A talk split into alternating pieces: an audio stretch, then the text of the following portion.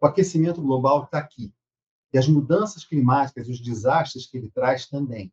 São incêndios florestais no Chile, na Califórnia, rios que a gente imaginava eternos na Amazônia secando, ondas de calor, chuvas violentas em diversas partes do mundo, impactos sobre doenças como a dengue. Para entender esses fenômenos e como nós podemos trabalhar para mitigá-los, o meio conversou com o climatologista peruano José Marengo. Ele é coordenador geral de pesquisa e desenvolvimento do Centro Nacional de Monitoramento e Alertas de Desastres Naturais. Ele nos conta que, ok, o ser humano não é o causador, não é o inventor do aquecimento global, mas ele o agrava e o agrava muito. E cabe a todos nós, governos, empresas e pessoas, trabalhar para tentar contê-lo e diminuí-lo. Acompanha com a gente.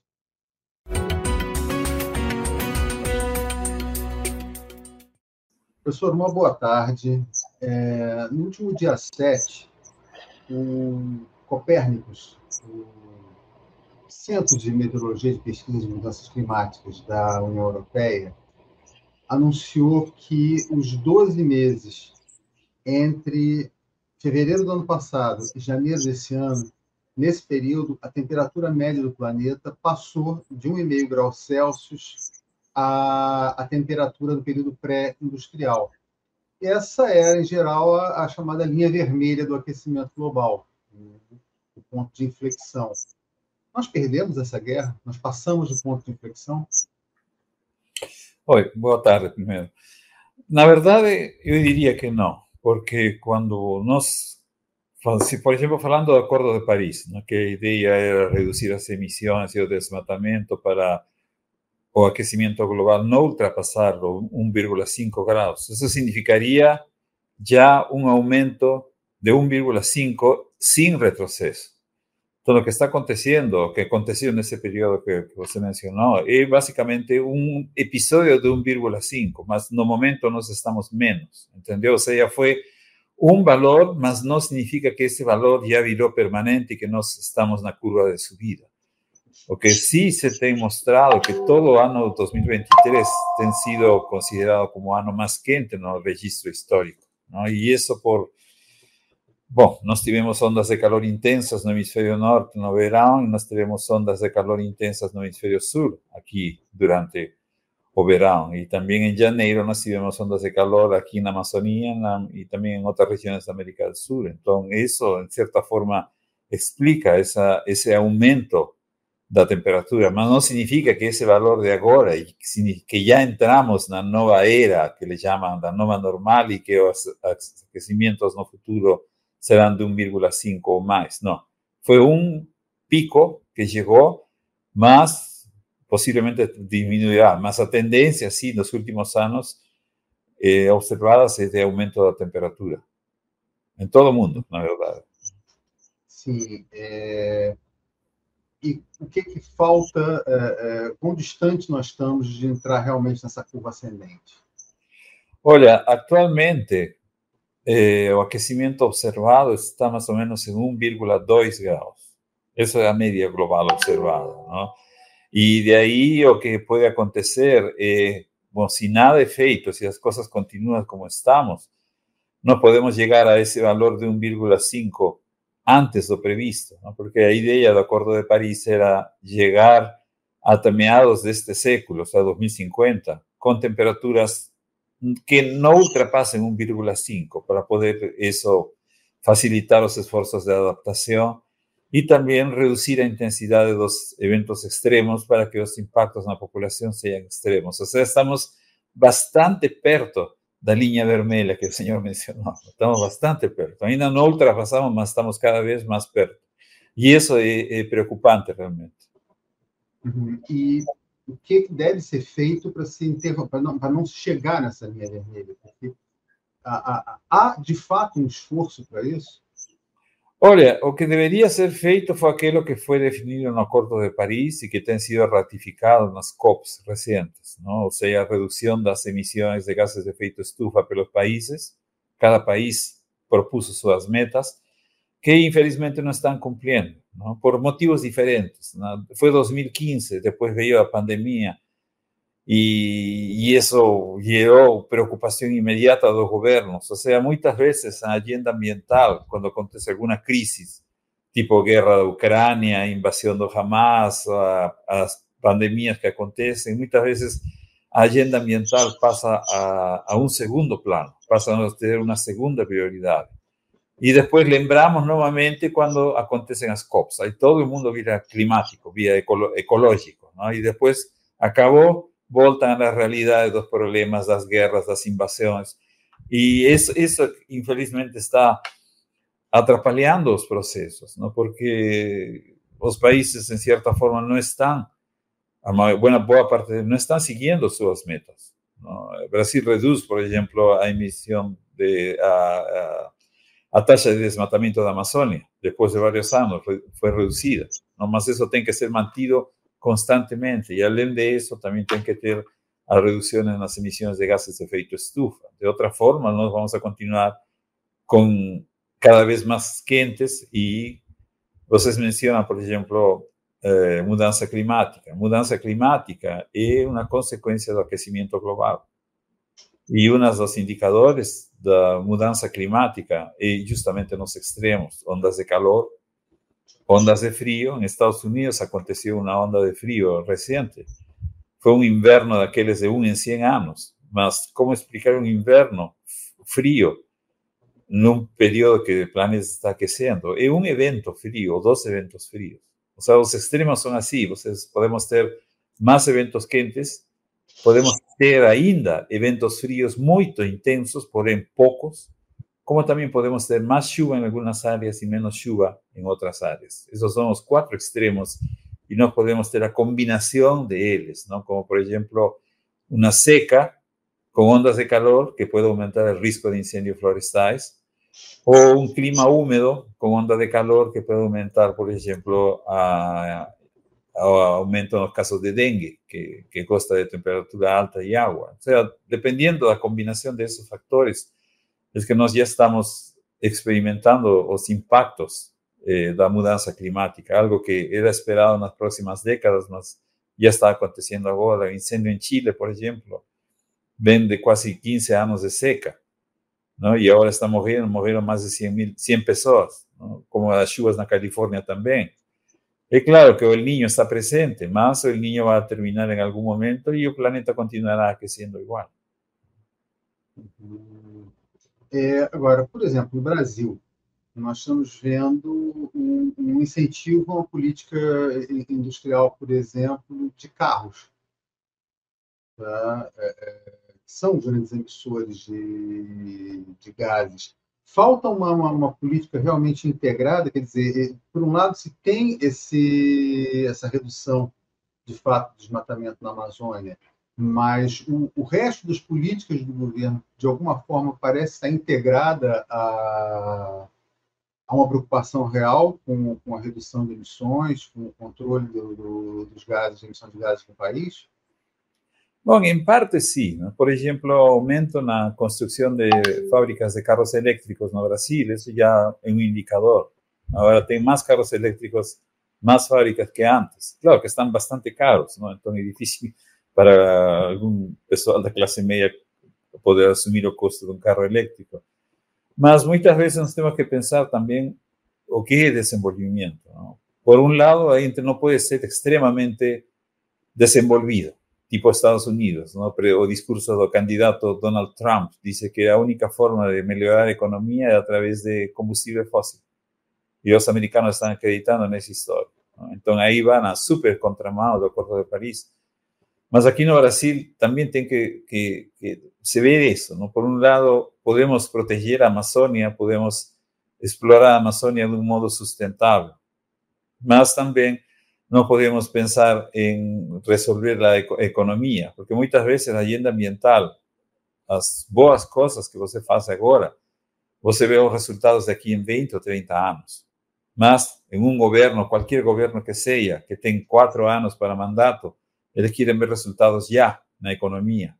Construyen más fábricas de carros, dan empleo, aumentan la tasa de empleo, aumentan la renta de la población. Entonces, por ese lado, es un lado económico, más eso tiene un costo ambiental bastante elevado. Entonces parece que los países están dando más prioridades a aquellas agendas inmediatas, no mucho a la agenda ambiental, que você verá las consecuencias de aquí en algunas décadas en otros gobiernos de otros partidos. Entonces, esse é problema.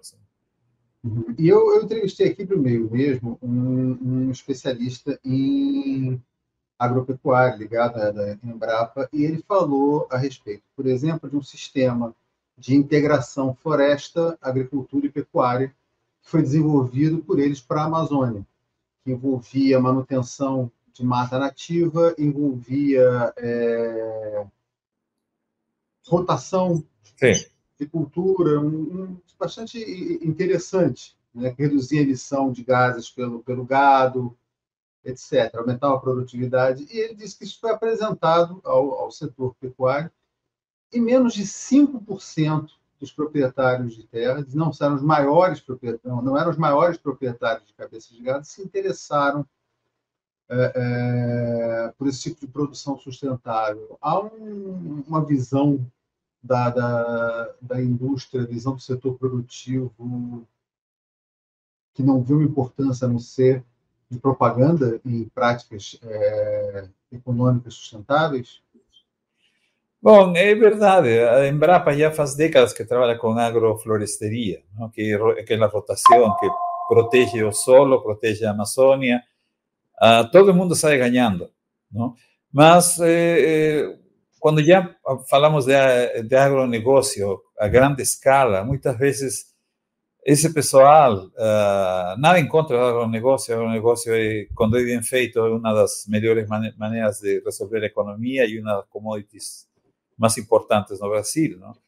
Mas quando não é feito, é basicamente uma máquina de lucro, de fazer dinheiro. Não? E digo isso porque muitas vezes o agronegócio é mais aquele que não acredita nas mudanças climáticas. Yo escucho varias veces, no, mudanza climática eso es para a dormir, no, eso no, no existe, es mentira, más, más verdades que aparecen publicadas todos los días con desastres en todo el mundo, eh, realmente dan a verdadera respuesta, ¿no? Entonces yo acho que, que todo el mundo debería hacer, incluyendo agronegocio, no solo, porque de todo tipo de, de agronegocio, ¿no? Tem pessoas que trabajan con desenvolvimiento sustentable, gado, producción de gado uh, sustentável, com menos emissão de gases de efeito estufa.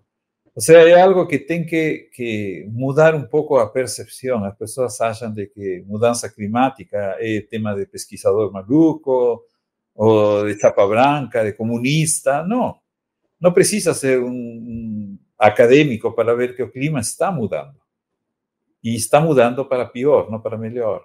Então, quando aparecem aquele. Tem um termo em inglês muito usado, greenwashing ¿no? que agora todo, você vê as latas de, as, as caixas de suco, ah, eh, de, produzido com, eh, em áreas não desmatadas da Amazônia, ou produzido com madeira que de criação florestal sustentável. Vai ver se é verdade ou não, não, nunca se sabe. Mas realmente o, o, nós estamos perdendo essa guerra. Se continuamos assim, a gente vai ter que pensar em medidas de adaptação muito, muito radicais. E quando são radicais, estamos falando de caros. Nem todos vão poder uh, se adaptar. Alguns os países mais pobres, por exemplo, por exemplo, aqueles que estão nas pequenas ilhas do Pacífico, em algumas décadas vão assumir do mapa, porque o nível do mar está subindo. E eles são os que menos contribuem para a emissão de gases de efeito estufa. Então, isso es algo que, que la comunidad llamamos de justicia climática, un término que está siendo muy usado en todo el mundo ahora, porque aquellos que están sufriendo más las consecuencias de los extremos climáticos son aquellos que menos han poluido o ayudado en la poluição. E o impacto sobre países é, é, em desenvolvimento, no caso Brasil, nós vimos uma coisa que me parecia inimaginável, o Rio Negro praticamente seco. Sim. Sí, sí, es verdad. Es verdad, porque eh, este año, por ejemplo, bueno, o ano pasado, finales del año pasado, comenzó el fenómeno del niño. Eh, junto con la seca aparecieron seis ondas de calor muy intensas, una en agosto, que es mes de invierno, nuestra temperatura ficaron 4 o 5 grados más quente que lo normal. Fueron seis entre agosto y noviembre. Y eso fue lo que elevó a temperatura anual do país para Brasil también ter o ano más quente da historia, así como todo mundo, Brasil también teve o ano más quente en la historia en 2023. Y aparecieron eh, figuras como el caso de Río Negro, que llegó a nivel más bajo en 121 años de observaciones, y también fotografías del voto cor-de-rosa, morto, como consecuencia de estrés térmico, o, o, o bichinho coitado medio que se desorientó con la onda de calor, con calor intenso, eh, hipertermia, y él no conseguía nadar para niveles más profundos. Y en los casos que nós hemos estudiado, junto con el Ministerio de Medio Ambiente, Ciencia y Tecnología, es la primera vez que se detecta estas especies muriendo como consecuencia de la seca. O sea, seca y calor combinados. En años anteriores, incluyendo años de seca del niño, no tenía acontecido ese impacto. Mas esta es la primera vez que se registra ese tipo de impactos, ¿no? Y no será la última vez. ¿no? Realmente nos estamos viendo cosas peores cada vez en términos de lo que está aconteciendo en el ambiente. ¿no? Como falei, los incendios en Chile o las lluvias intensas en California. ¿no? Entonces, la señal está dada, el clima está mudando. Solo no quiere ver quien no quiere ver, ¿no? E, e, e, esse negacionismo, nós, nós vimos esse negacionismo na, na vacina. Tivemos na semana passada uma médica imunologista Sim. falando sobre a questão da, das vacinas. Nós estamos vendo isso. Nós, já vimos isso antes da, da pandemia. É, no, no, caso do, do, negacionismo climático, nós já vimos isso antes. Né? É, é só um interesse econômico ou há uma questão ideológica nisso também? É difícil falar, não? porque o, o número de céticos aqui no, no, Brasil é pouco. Porque uma coisa é um cético, aquele que por princípios científicos não acredita que o clima mudou, porque uma das coisas é, quando falamos de mudança climática, mudança climática é um processo natural, ou seja, já, o planeta já aqueceu e esfriou na ausência do ser humano, mas actualmente, além da contribuição natural, nós temos a contribuição antrópica, coisa que não se observou antes. Por isso que os níveis de aquecimento agora são maiores que os níveis de aquecimento. Então, muitos céticos, quando uno pergunta, eles dizem, ué, mas já aconteceu aquecimento global no passado, por que, que estão culpando o ser humano? Não estamos culpando o ser humano. Eu também sou humano, você, todos nós.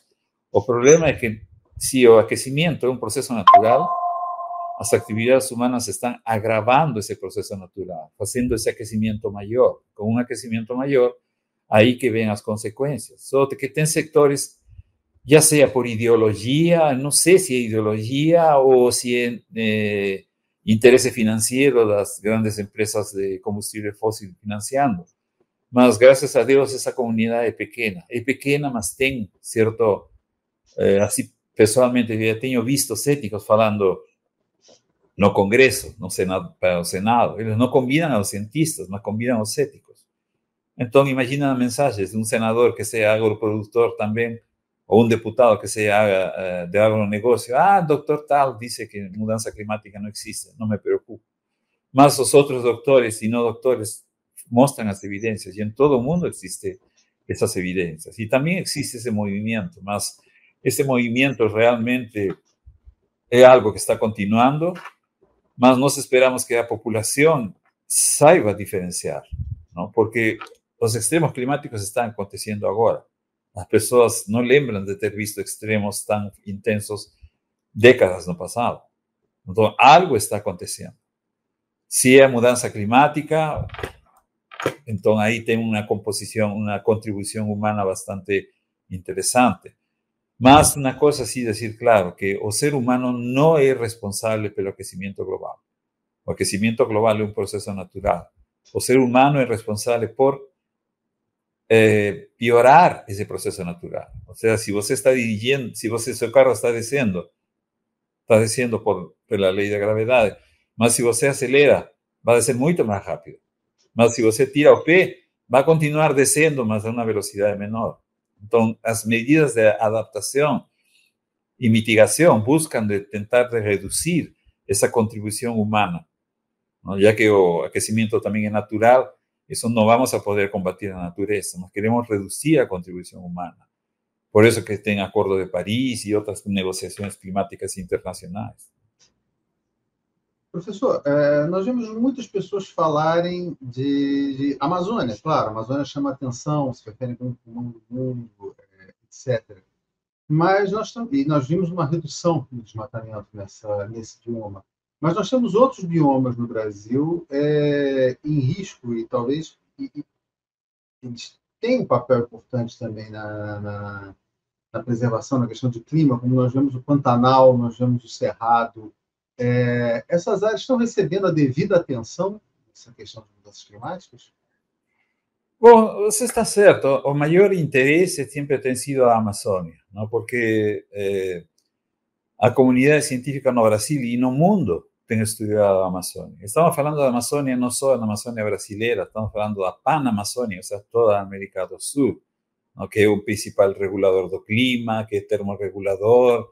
As árvores servem como como fonte de, como eh, formas de poder capturar o CO2 da atmosfera, ¿no? pero o tamanho das árvores, eles limpam a atmosfera através do processo de fotossíntese, absorvem CO2 e liberam oxigênio, que isso é o que nós procuramos. ¿no? Então, talvez por isso que se dá mais importância, mas também nós temos a, Mata Atlântica, por exemplo, que está menor em extensão agora, o Pantanal também, que tem pegado fogo relativamente reciente, recientemente, y cerrado, que es extremadamente importante.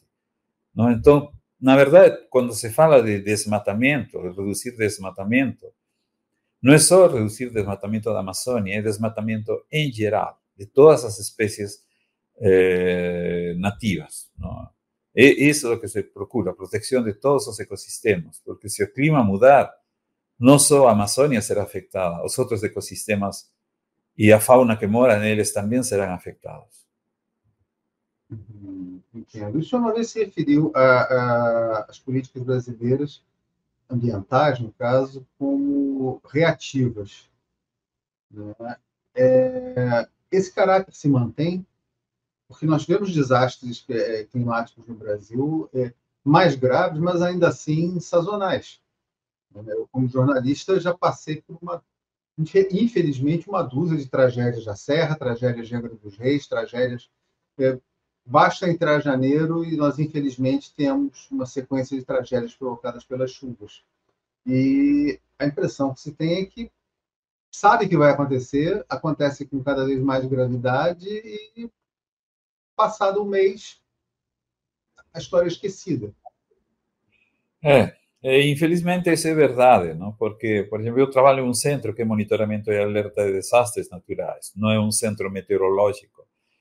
Então, no, no verão, nessa região sudeste e sul do Brasil, quando tem um excesso de chuva, e esse excesso de chuva cai em áreas vulneráveis, áreas expostas, ou seja, áreas expostas, por exemplo, próximas demais a um córrego, a um leito de rio, ou próximas demais a encostas, não? cidades como Petrópolis, por exemplo, Teresópolis, ou a mesma região da São Sebastião, que aconteceu o ano passado a catástrofe.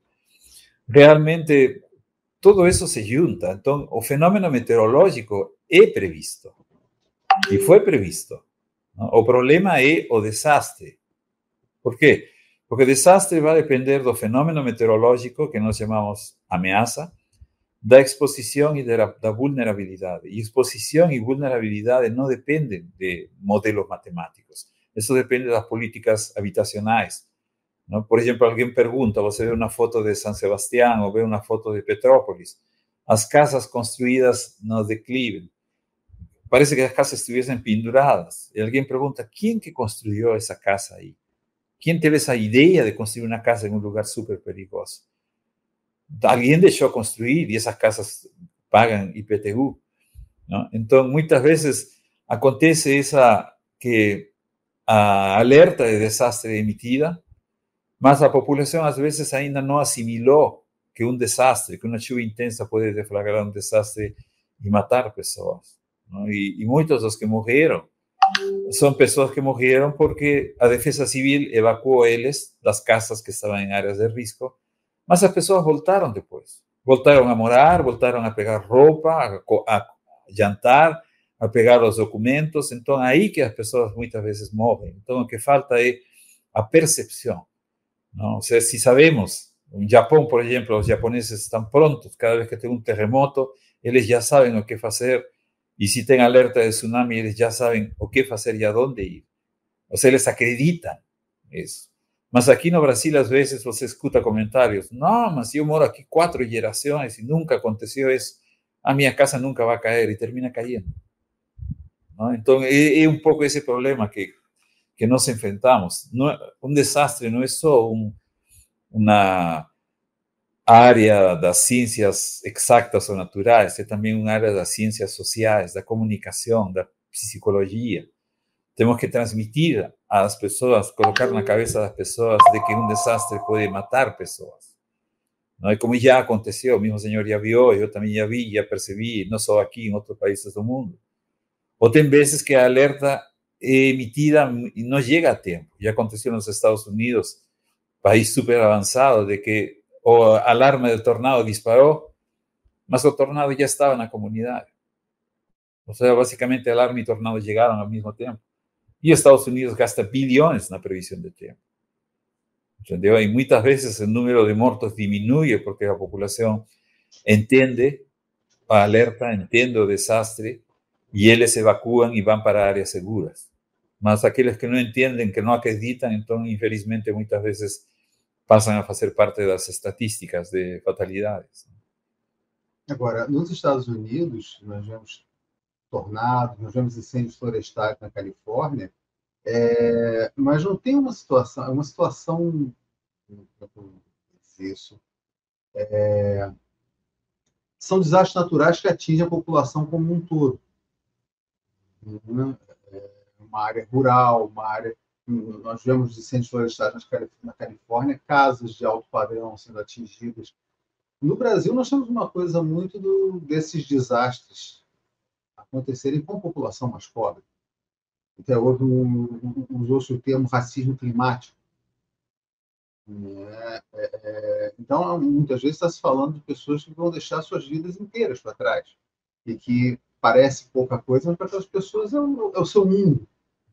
Exactamente, exactamente. Pedir a alguien que deje a casa que construyó con suor do trabajo y para, para poder eh, ser protegido es, realmente algo realmente triste, ¿no? Y como você falou, eh, os desastres son muy democráticos, afectan ricos como afectan pobres. Y los desastres afectan áreas que son expuestas y vulnerables. Y generalmente aquí en Brasil, son las áreas de periferia, las áreas donde la población mora, una población pobre, población que no tiene cómo, cómo poder vivir en un lugar más seguro. En San Sebastián, por ejemplo, o en eh, Vila do Saí, las casas fueron destruidas en esas áreas, más los condominios, los grandes condominios de lucho, de lucho desastre, parece que ni pasó por ahí. ¿Por qué? Porque esos condominios estaban construidos en áreas seguras, en áreas de poca exposición. Entonces, ahí es un poco ya al lado, eh, como el señor falou, de, racismo climático. ¿no? Un termo que ya escuché y que, muchas veces me, es difícil de entender, más hace sentido cuando aplicamos que mayor parte de muertos son personas de clase humilde, morando en áreas de riesgo, porque no tienen opción, otra opción de dónde morar. Y ainda así, algunos sobrevivientes se recusan a salir de las casas o de los lugares donde ellos moraron, cuando el gobierno tenta llevarles para moradía otro tipo de moradía o pagar aluguel social, no quieren salir. Porque les dicen, ah, aquí tengo mi familia, mis amigos. Entonces, ¿será que la persona está errada en querer salir o no? Es difícil responder. Es muy difícil para un decir, esas personas tienen que salir de ahí, ese lugar no puede ser habitado nuevamente, tienen que demoler. Más van a destruir las casas que las personas construyeron después de mucho esfuerzo. ¿Dónde que les van a parar?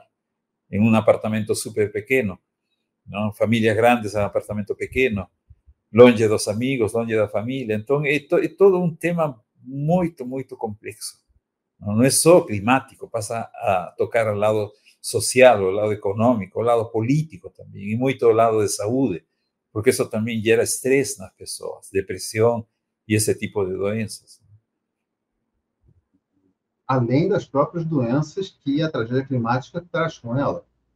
Exatamente. Por é. exemplo, e às vezes nem necessariamente uma tragédia. O senhor citou, a médica que nós entrevistamos aqui na, na semana passada, mencionou o impacto do, da mudança climática, do aquecimento global na dengue. É, é, é um, particularmente neste ano, não, que tem chovido, não digo que chovido muito, mas tem chovido concentrado e forte, em poucas horas ou poucos dias e muito calor. Então, esse tipo de ambiente que o mosquito da dengue gosta, não? úmido e quente. Não? E verão, infelizmente, é verão. Verão chove e verão quente, mas assim, com esse grau de aquecimento maior deste ano, então nós estamos realmente aumentando. E, novamente, a população muitas vezes não faz a tarefa de casa como anuncia na televisão, não? que tem que colocar as garrafas eh, para outro lado, esvaziar a água dos pneus, dos vasos. A população também não, não, não ajuda às vezes. Não? E, infelizmente, não digo que seja culpa da população a, a dengue. Dengue é um problema de, de saúde que os governos têm que resolver. Não? É obrigação, por isso que nós pagamos impostos. Então, se não, para que, que estamos pagando impostos? Mas também a população tem que fazer a parte. Agora, o, o senhor é, é peruano, sua formação agora o senhor trabalha na Amazônia, na Amazônia brasileira. Essa preocupação, como, o senhor disse, existe a Transamazônia, né? a Amazônia que, que passa por diversos países aqui do, do norte da América do Sul, centro da América do Sul. É, essa preocupação ambiental, ela é comum, ela é encarada da mesma forma no continente inteiro? Porque o desastre atinge o continente inteiro, como nós estamos vendo no Chile. Sim, sim, sim. Por exemplo, uh, um dos afluentes tributários do rio Amazonas é o rio Solimões, o rio Madeiras, e esses rios nascem na Bolívia, na Amazônia boliviana. E o rio Amazonas nasce na região dos Andes, o que nós chamamos a região andina amazônica. Ou seja, a preocupação pela Amazônia é, é, é todos os países. Todos os países têm problemas da Amazônia, ou, assim como o Brasil tem problema no garimpo ilegal, no Peru, na Bolívia, Equador também tem problema com garimpo ilegal. O Equador tem problema com exploração de petróleo, por exemplo, na Amazônia. O petróleo é um recurso e eles precisam do dinheiro. Então, de onde mais explorar? Onde tem, na Amazônia mas o custo ambiental pode ser muito elevado. Então, sim, a preocupação existe em toda a Amazônia. E, claro, cada país tem seus problemas diferentes. Por um tempo tiveram problemas de guerrilhas na Colômbia, mas agora está mais a parte que tem que ver com a mineria, a exploração de minas. Não só garimpo como aqui na Amazônia, mas exploração de minas. Então, a está sendo ameaçada em todos os países de diferentes formas, mas no final a consequência pode ser a destruição e o desaparecimento da floresta mesmo, ou substituição da floresta por outro tipo de, de vegetação. E isso sim aceleraria a mudança climática global e regional. Pessoal, é, era isso. Queria muito agradecer ao senhor pela participação. É, o senhor gostaria de acrescentar algo, um tema que nós, nós não tratamos e seria interessante falar? Só, só acrescentar que a comunidade científica brasileira, em colaboração com a comunidade internacional, está trabalhando com o assunto de Amazônia, mudanças climáticas, extremos e desastres, porque realmente nós podemos ter um efeito de longo prazo nas próximas décadas. Mas nós temos também, particularmente no verão, os desastres naturais, desastres que estão acontecendo. já tem acontecido no Rio de Janeiro e já vai fazer um ano do desastre de São Sebastião. Então, eu acho que que tem, todo mundo tem que saber que a comunidade está estudando estes fenômenos e está propondo subsídios científicos para o governo tomar ações. E neste caso, nossa colaboração com o Ministério do Meio Ambiente, de Ciência e Tecnologia, de Desenvolvimento Agrário é bastante intensa. E agora há um interesse governamental nessas políticas? Existe sim, existe sim, porque o Plano Nacional de Adaptação foi criado em 2016, mas ficou parado nos últimos quatro anos. Agora está sendo reformulado, até mudou de nome, se chama Plano Clima Adaptação y está siendo elaborado por el gobierno.